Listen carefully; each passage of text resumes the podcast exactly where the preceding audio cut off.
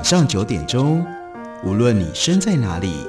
来场与文学的空中邂逅。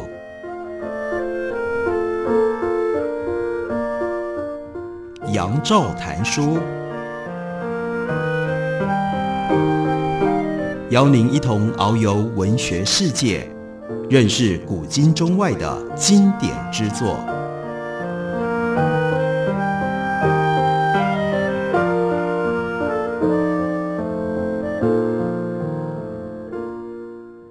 各位听众朋友，大家好，欢迎收听杨照谈书。本节目台北广播电台 FM 九三点一，每个星期一到星期五晚上九点为大家播出。我是杨照，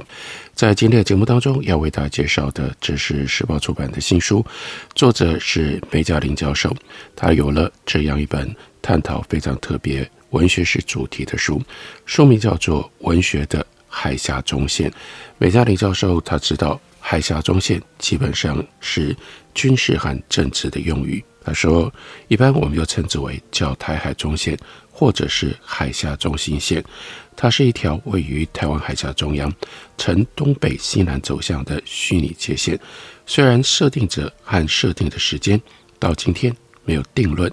不过一般被认为是国共内战的副产品，并且在一九四九年国府拨迁，两岸分立之后，发挥了规范双方活动结余、避免军事冲突的作用。”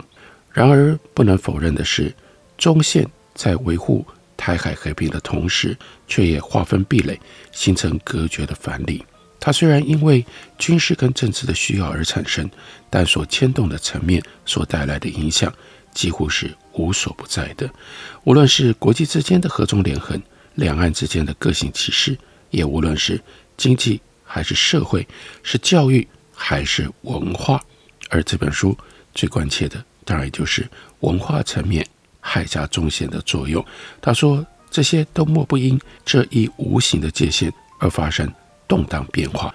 文学想象的因格变迁就不在话下。尤其是对于台湾文学而言，从反攻怀乡文学频频回望大陆，一直到解严之后的在地创化，直面台湾半个多世纪的历程当中，所隐含的，也就是跟那想象当中的。海峡中线不断的对话，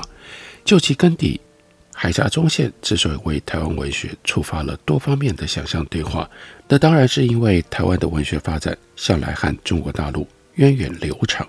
向来和中国大陆渊源深远，甚至于早在几百年前就形成了一条从中国到台湾的文学渡海之路。因此，两者盘根错节，衍生了种种问题。因为中线而凸线，不过我们对于中线的关照跟思辨，我们不能仅限于一九五零年代之后。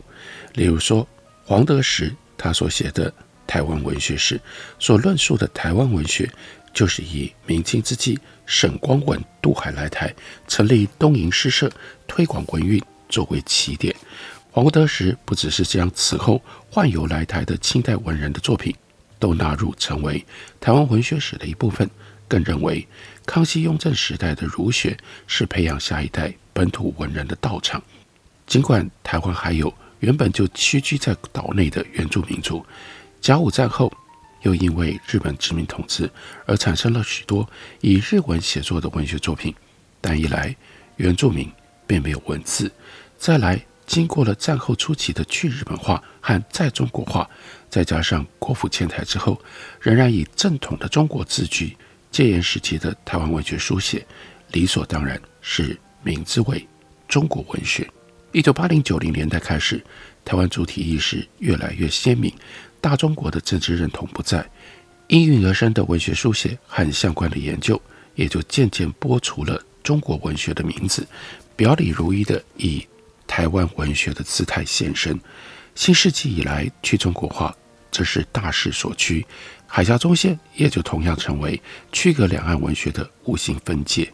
不过，就有如水域的游移不居、浮动多变，在分界的表象之下，也总潜藏着多方会同的暗流。先不说最早的台湾文学，原来就有许多从对岸渡海而来的学者文人的作品，等到。一九四九年前后，更有大批的学人从大陆来到台湾，他们在学院里从事文学的教学和研究，培育新一代的文学人才，也经由编写教材、译介新知，还有出版文学刊物，为后来的台湾文学发展挹注了源头活水。例如台金龙、许寿裳、魏建功、夏基安、殷千里、殷海光等等这些学者，他们从大陆来到了台湾之后，致力于推展文教，所引进的。也不完全优先于传统的中国文学，他们所作所为看起来和沈光文等这些渡海前辈若相仿佛，但实际上已经多有不同了。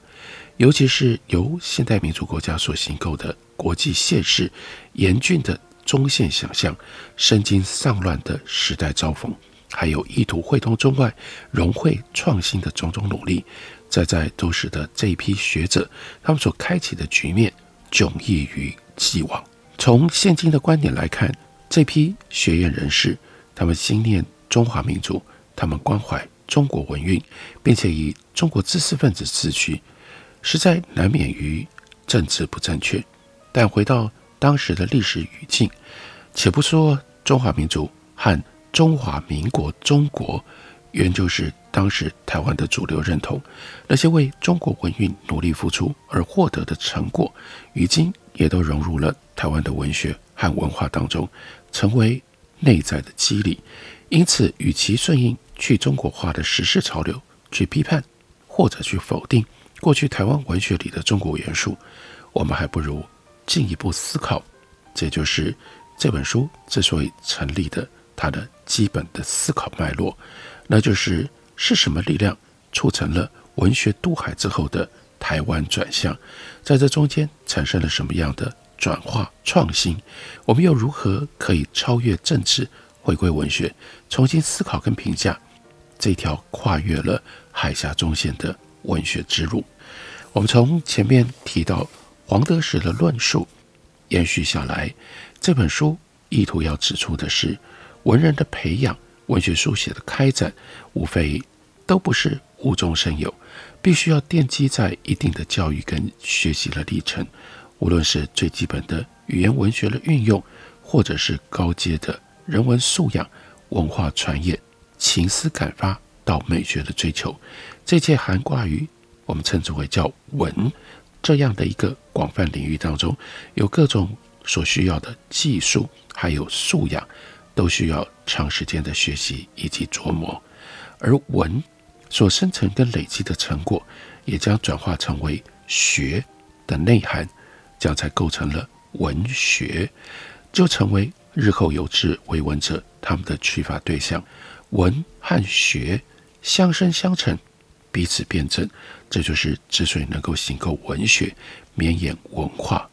它的推动往往由。具有学养跟文化地位的知识分子所主导，只是随着时代变迁，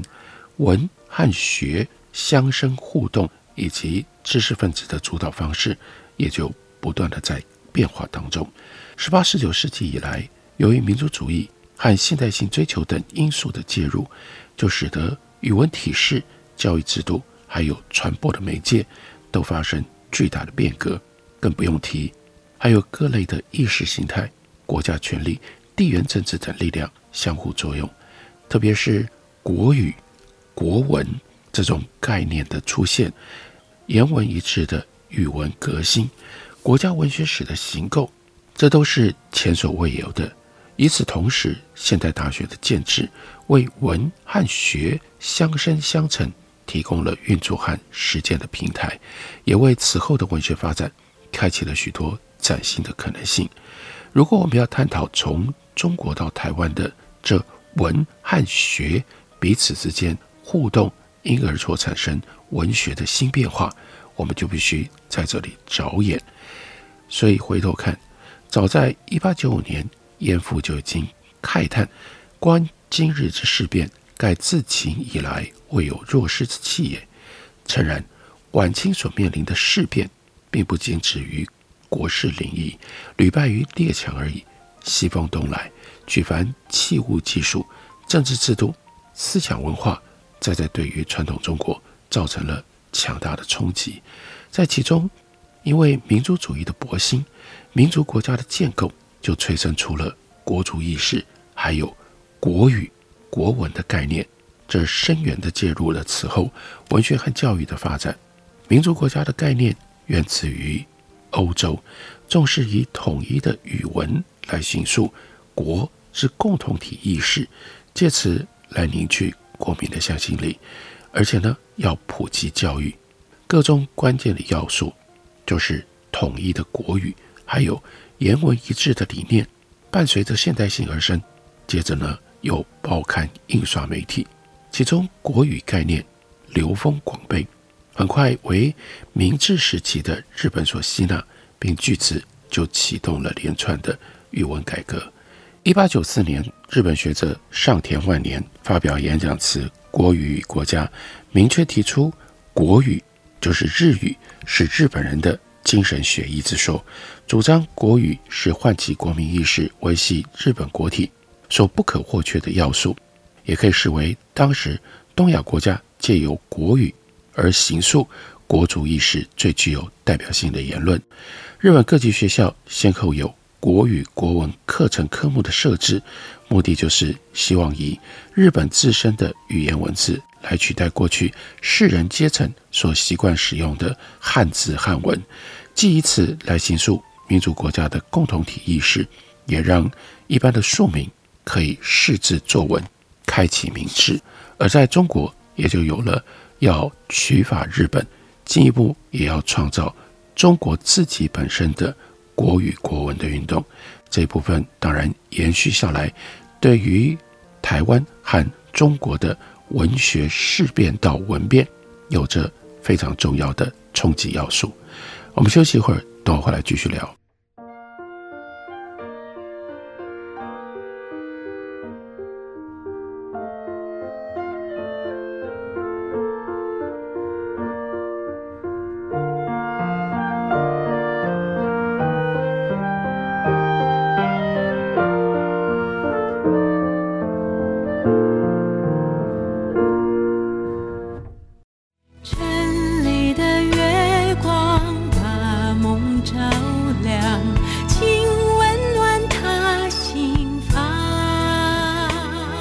大家好，我是于台烟，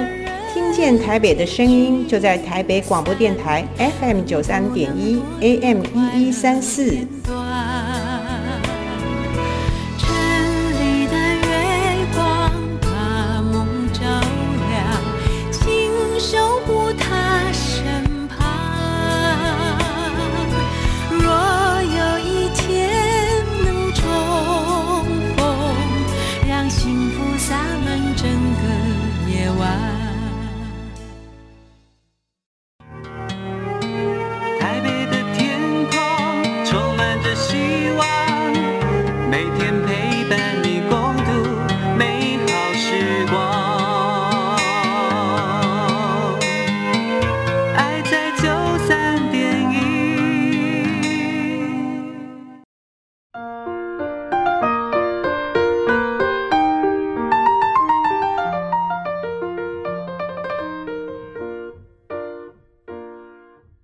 感谢您继续收听《杨照谈书》。本节目以台北广播电台 FM 九三点一，每个星期一到星期五晚上九点，为大家播出到九点半。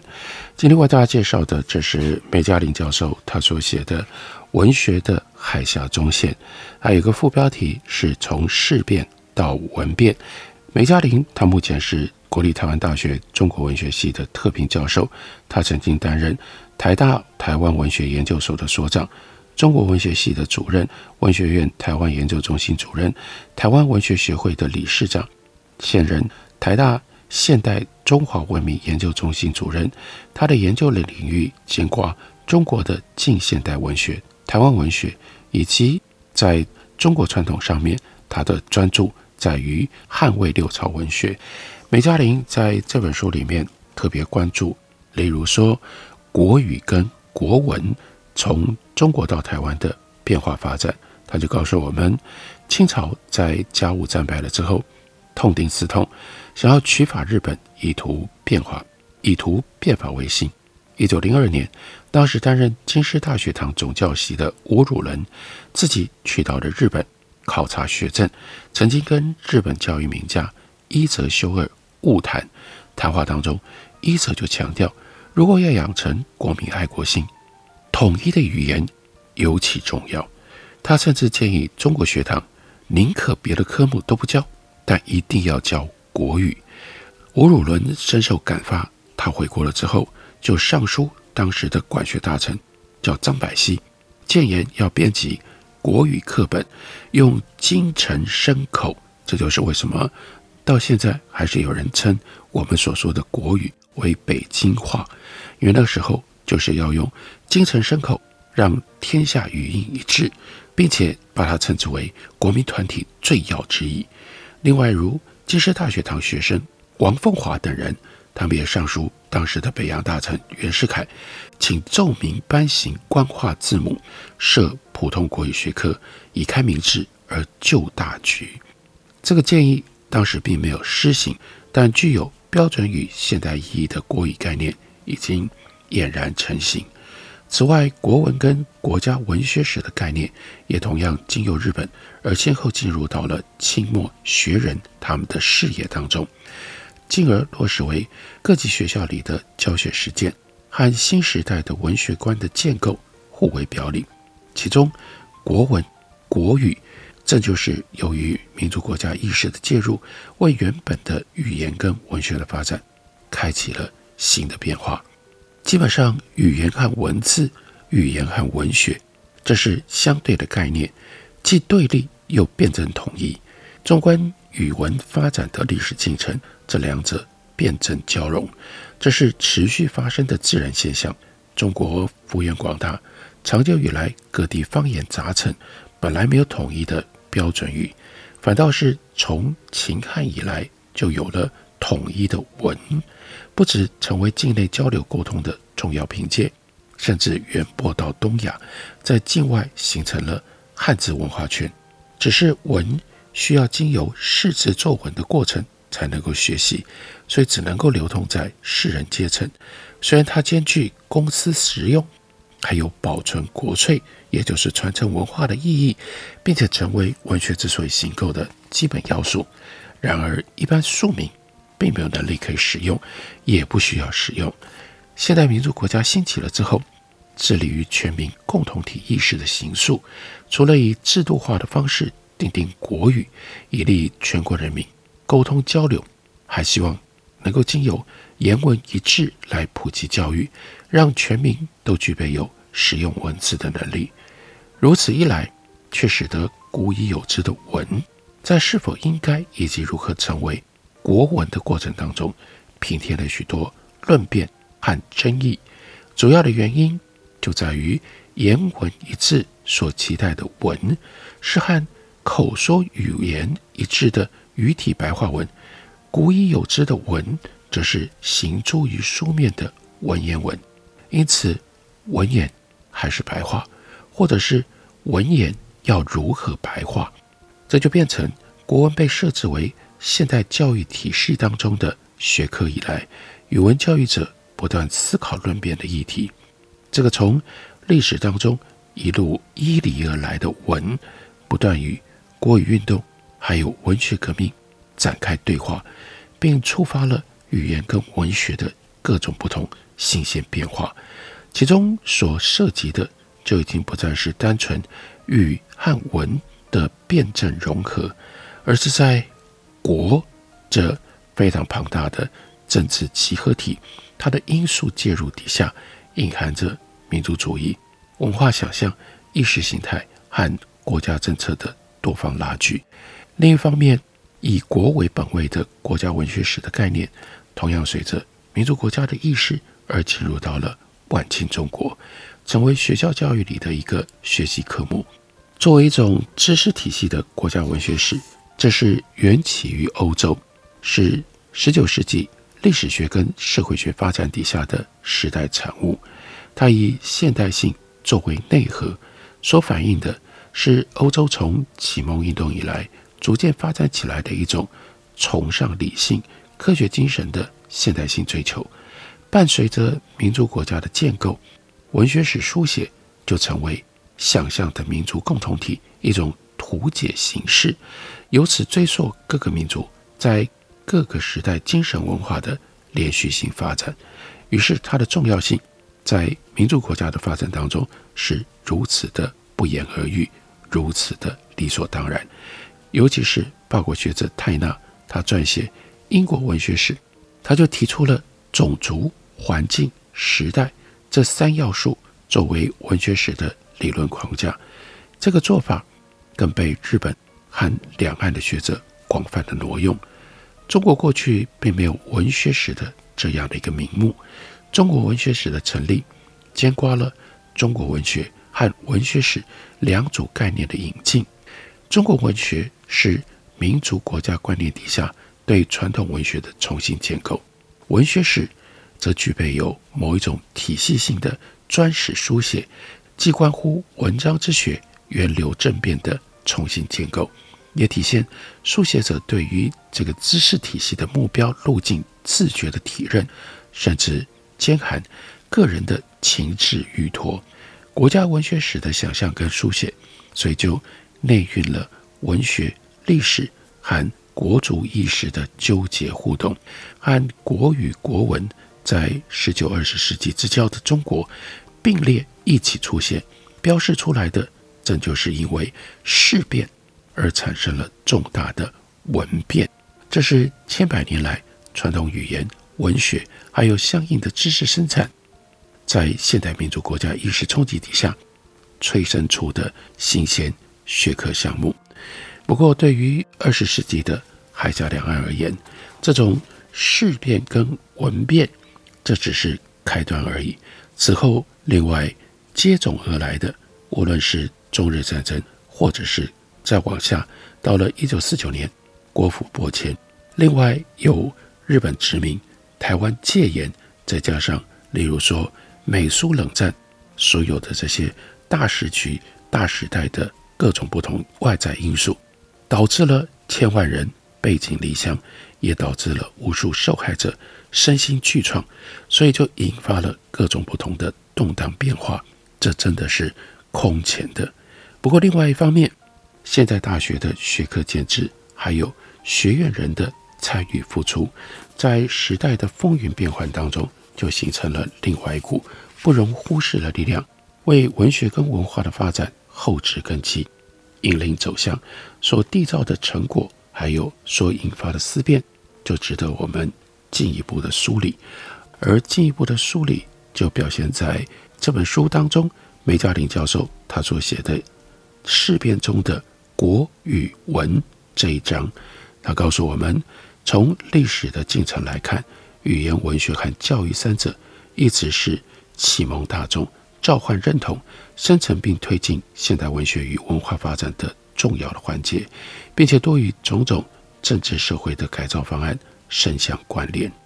现代大学的成立，大学国文在现代体制当中定型为必修科目，并且稳定发展。另外，国文教学必须要凭借教材教本，隐现在教材选文篇目之中，每每是特定的。教育理念与目的，以教材编选作为研谈的重点，就可以观微而知着。所以在这章当中，就选择了一九四零年代最具有代表性的几种大学国文的教材选本，用这种方式来展开讨论。这里面包括了郭绍瑜的近代文编学文事例，另外有教育部的选本，还有西南联大的选本，一直到。台湾大学魏建功的《大学国语文选》，还有许寿裳的《大学国文选》，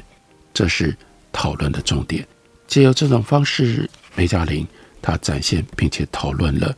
文学的海峡中线如何在大时代的事变世局变化当中，刺激引发了文学创作到文学观念到文学史的构成这种种不同的变化。这本书。文学的海峡中线，从事变到文变，介绍给大家，推荐给大家。感谢您的收听，明天同一时间我们再会。